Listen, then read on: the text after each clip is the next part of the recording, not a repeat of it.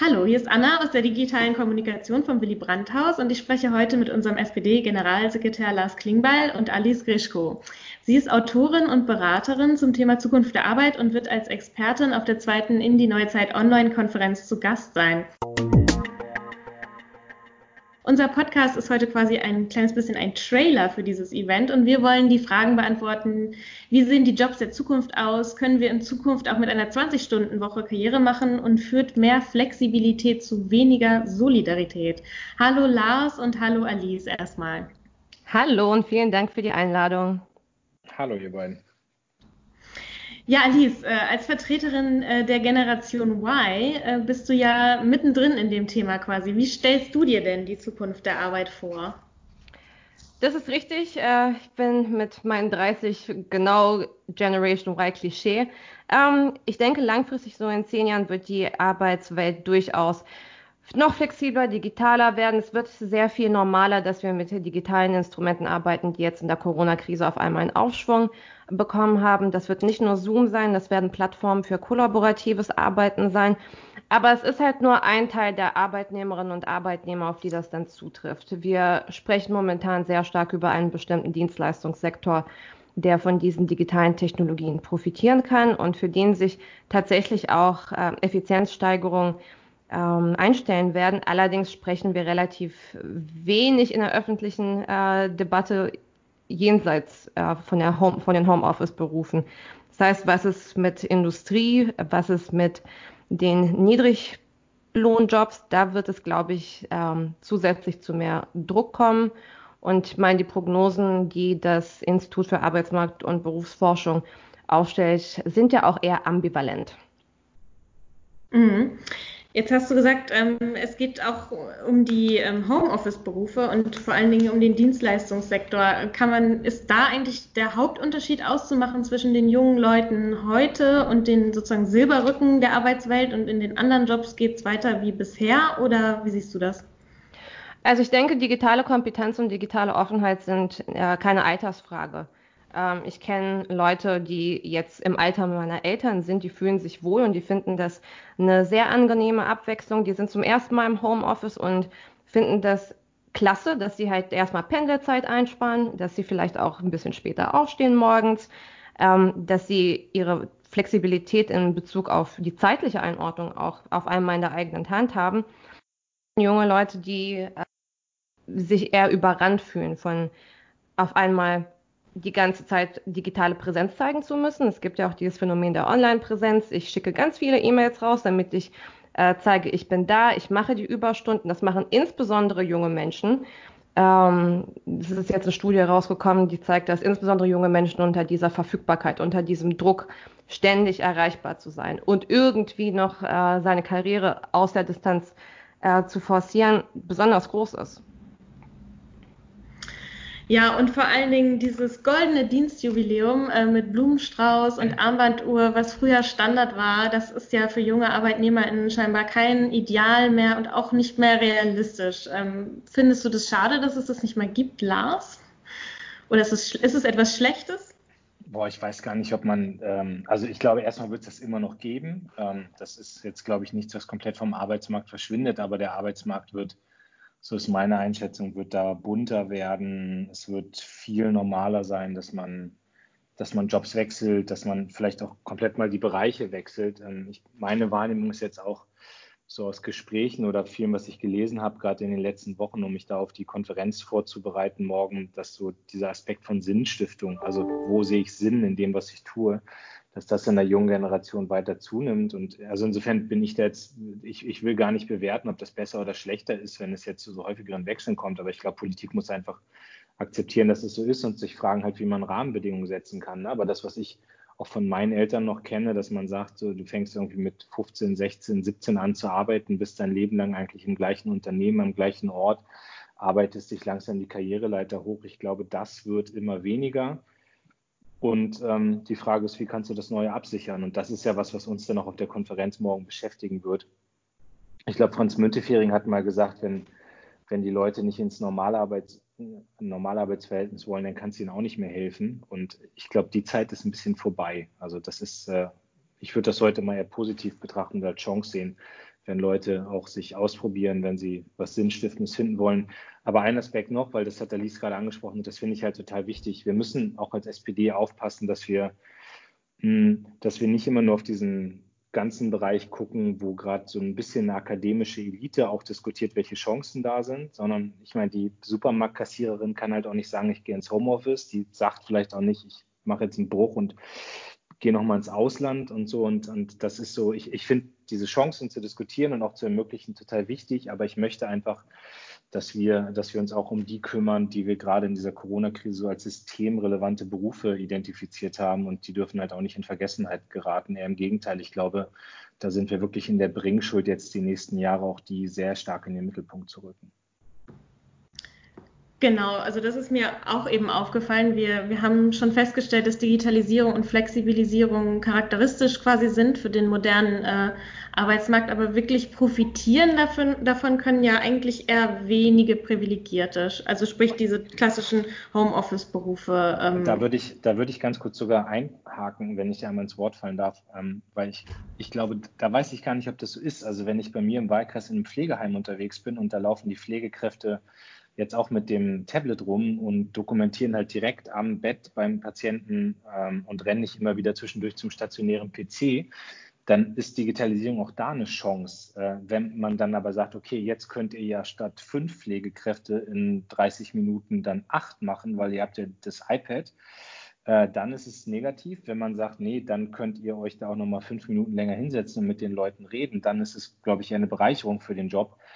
Ähm, und auch der Lkw-Fahrer, ne, der irgendwie heute komplett in einem digitalen Cockpit unterwegs ist, wenn, das haben wir alles schon alles mal gesehen, ja, wenn es dazu eingesetzt wird, dass der Chef in der Zentrale gucken kann, wie häufig hält er an und wie lange macht er Pausen, äh, dann ist es negativ. Wenn es vielleicht genutzt wird, um irgendwie Fahrsicherheit äh, sicher, also sicherzustellen und dem auch zu helfen, dann ist es positiv. Also mein, meine These ist schon, dass jeder Job ähm, alles, was man sich vorstellen kann, irgendwie mit Digitalisierung zu tun haben wird. Nur ob es zu einer Chance oder zu was Negativem wird, das hängt auch wieder von den Rahmenbedingungen ab und wie wir zum Beispiel Tarifverträge setzen, wie wir Arbeitsschutzstandards setzen, wie wir Beschäftigten-Datenschutz auch sicherstellen. Und äh, das betrifft dann wieder alle Bereiche.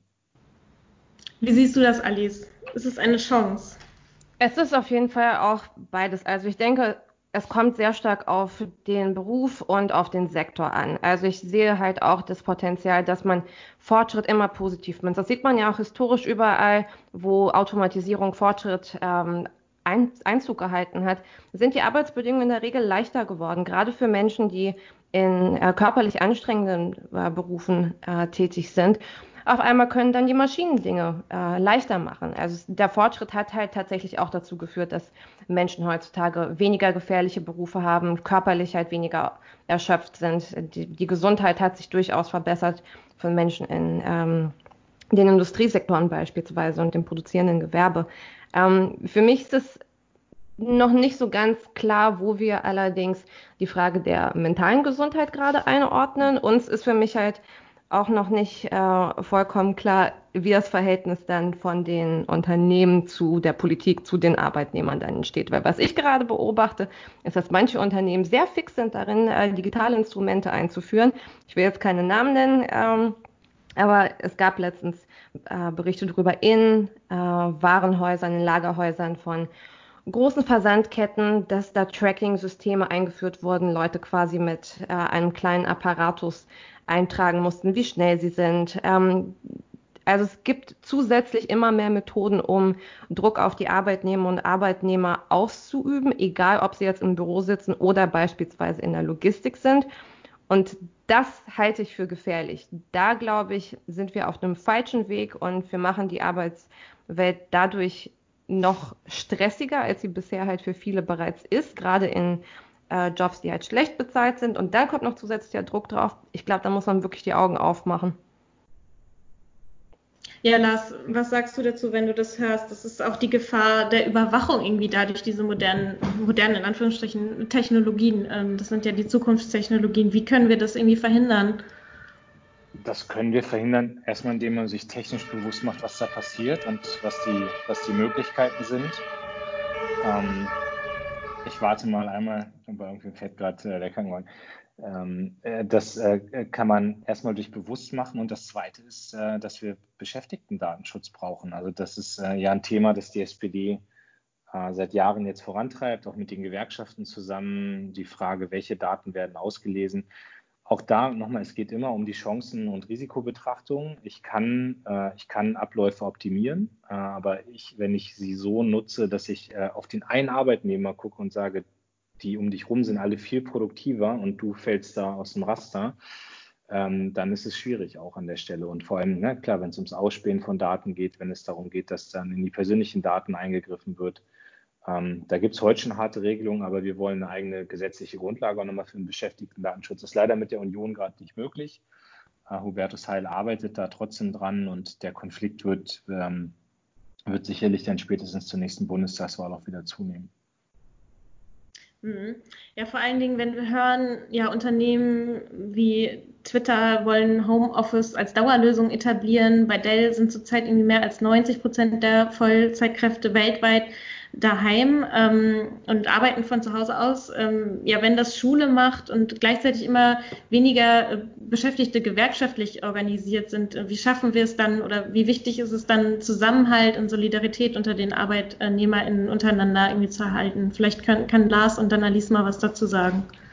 Na, ich finde das total wichtig und ich, also ich meine, ich, das ist ja eh so, dass ich jedem, äh, den ich irgendwie treffe, auch jetzt, wenn ich so bei, bei Terminen im Wahlkreis bin oder wenn ich bundesweit unterwegs bin, äh, sich gewerkschaftlich zu organisieren, ist total richtig. Ähm, und da, da werbe ich auch immer für. Und selbst bei den Startups, ne, ich meine, ich habe jetzt in den letzten, also bevor ich Generalsekretär wurde, die acht Jahre ja ganz viel Digitalisierungspolitik gemacht. Und das klar, das ist so, wenn du in so ein Beta-Haus reinrennst, wo die ganzen jungen Startups sitzen und du erzählst ihnen was von ähm, 35-Stunden-Woche und von Arbeitsschutzmaßnahmen und so, dann gucken die dich alle an, als ob du Chinesisch sprichst weil das, das sind Gründer, die wollen irgendwie, die brennen, die wollen irgendwie was erreichen, die wollen 80 Stunden die Woche arbeiten und irgendwie der nächste Mark Zuckerberg werden. Aber irgendwann kommt halt mal die erste Krise, irgendwann kommt das erste gesundheitliche Problem oder es kommt die Familie und man will irgendwie Vereinbarkeit sicherstellen und dann merkt man irgendwie, so ein Sozialstaat ist gar nichts Schlechtes und eigentlich mitzureden als Arbeitnehmer ist auch nichts Schlechtes.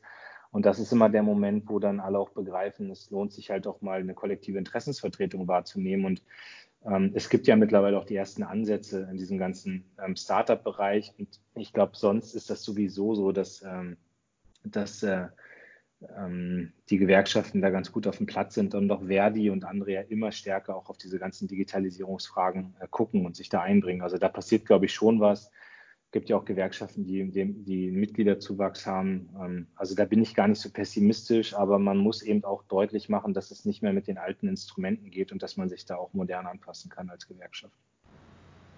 Also ich finde, äh, was gerade in der Homeoffice-Bewegung passiert bei den großen Konzernen total spannend. Ich beobachte das mit sehr viel Neugier.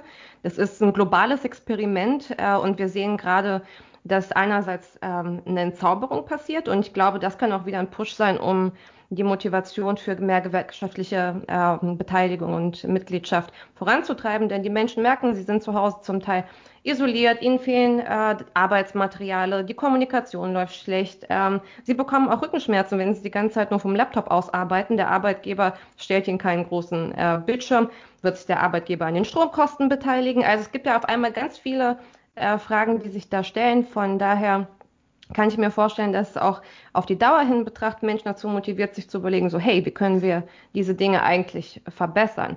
Und äh, ich glaube, dieses Experiment zeigt jetzt natürlich einerseits da, wer profitiert und dass da durchaus positive Seiten an der Flexibilisierung sind. Aber sie zeigen halt auch, dass es absolut nicht perfekt ist und dass man äh, Bedarf hat, um nachzujustieren, damit wir langfristig eine positive Arbeitsumwelt äh, für die meisten Menschen schaffen können. Mhm. Jetzt haben wir viel darüber gesprochen, wo potenzielle Gefahren vielleicht liegen oder worauf wir auch achten müssen, dass wir den gewerkschaftlichen äh, äh, Zusammenhang, äh, Zusammenhalt stärken müssen.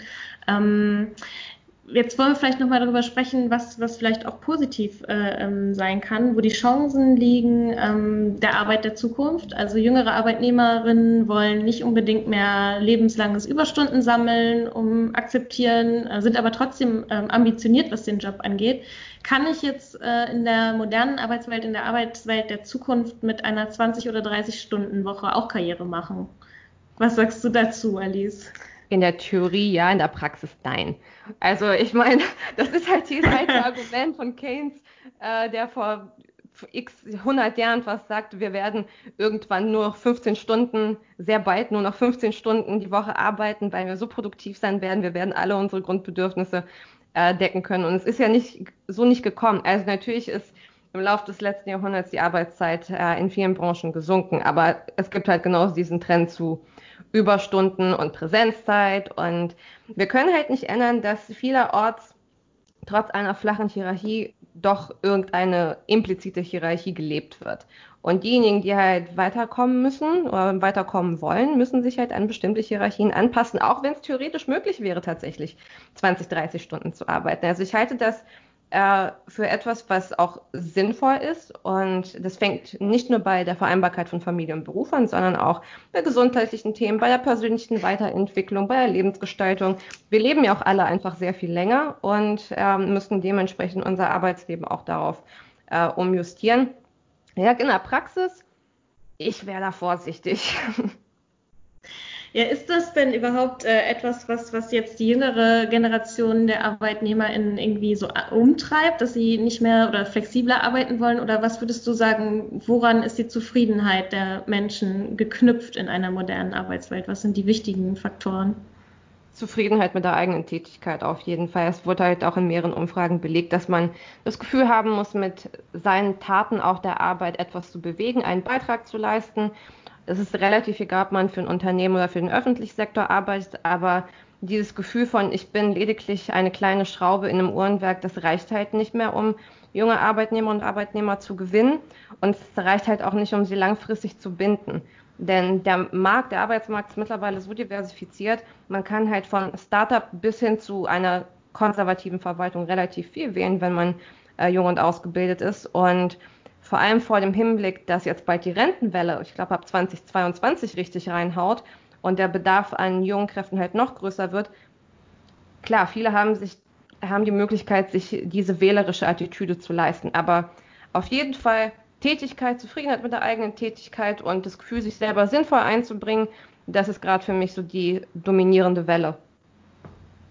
Ich glaube, ja, dass, also ich, gut, ich bin jetzt kein junger Mensch mehr, aber auch aus den Gesprächen, die ich so führe, glaube ich, ist diese Frage von Sinnstiftung, von Zeitsouveränität, Flexibilität, Vereinbarkeit, das sind alles so Punkte, die werden, also diese ganze klassisch Life-Work-Balance oder wie immer man das nennt, äh, das sind alles so Sachen, die spielen viel höheren, viel höhere Bedeutung. Und das ist für die Arbeitgeber auch, glaube ich, dann eine große Herausforderung, weil ich schon glaube, dass der Kampf um die besten Köpfe äh, von Seiten der Arbeitgeber viel krasser geführt werden wird dann auch, ja. Und und solche Angebote da sind. Und damit meine ich jetzt nicht unbedingt dieses, äh, äh, was ich jetzt häufig schon mal erlebt habe, so bei Facebook auf dem Campus, irgendwie mit, es gibt was umsonst zu essen und wir sind eine große Familie. Das hat dann immer eher so was Sektenhaftes.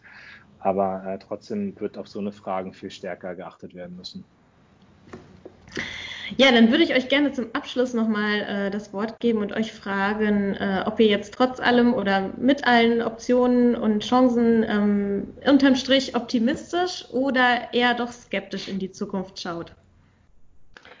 Also ich würde sagen, ich bin eine optimistische Skeptikerin. Grundsätzlich glaube ich, dass es positiv wird. Ich sehe die Chancen und ich sehe die Vorteile ich glaube, wir können sie umsetzen unter der Bedingung, dass wir halt wachsam sind und nicht die Augen davor verschließen, dass natürlich auch neue Risiken entstehen werden, wo wir sie vorher nicht hatten.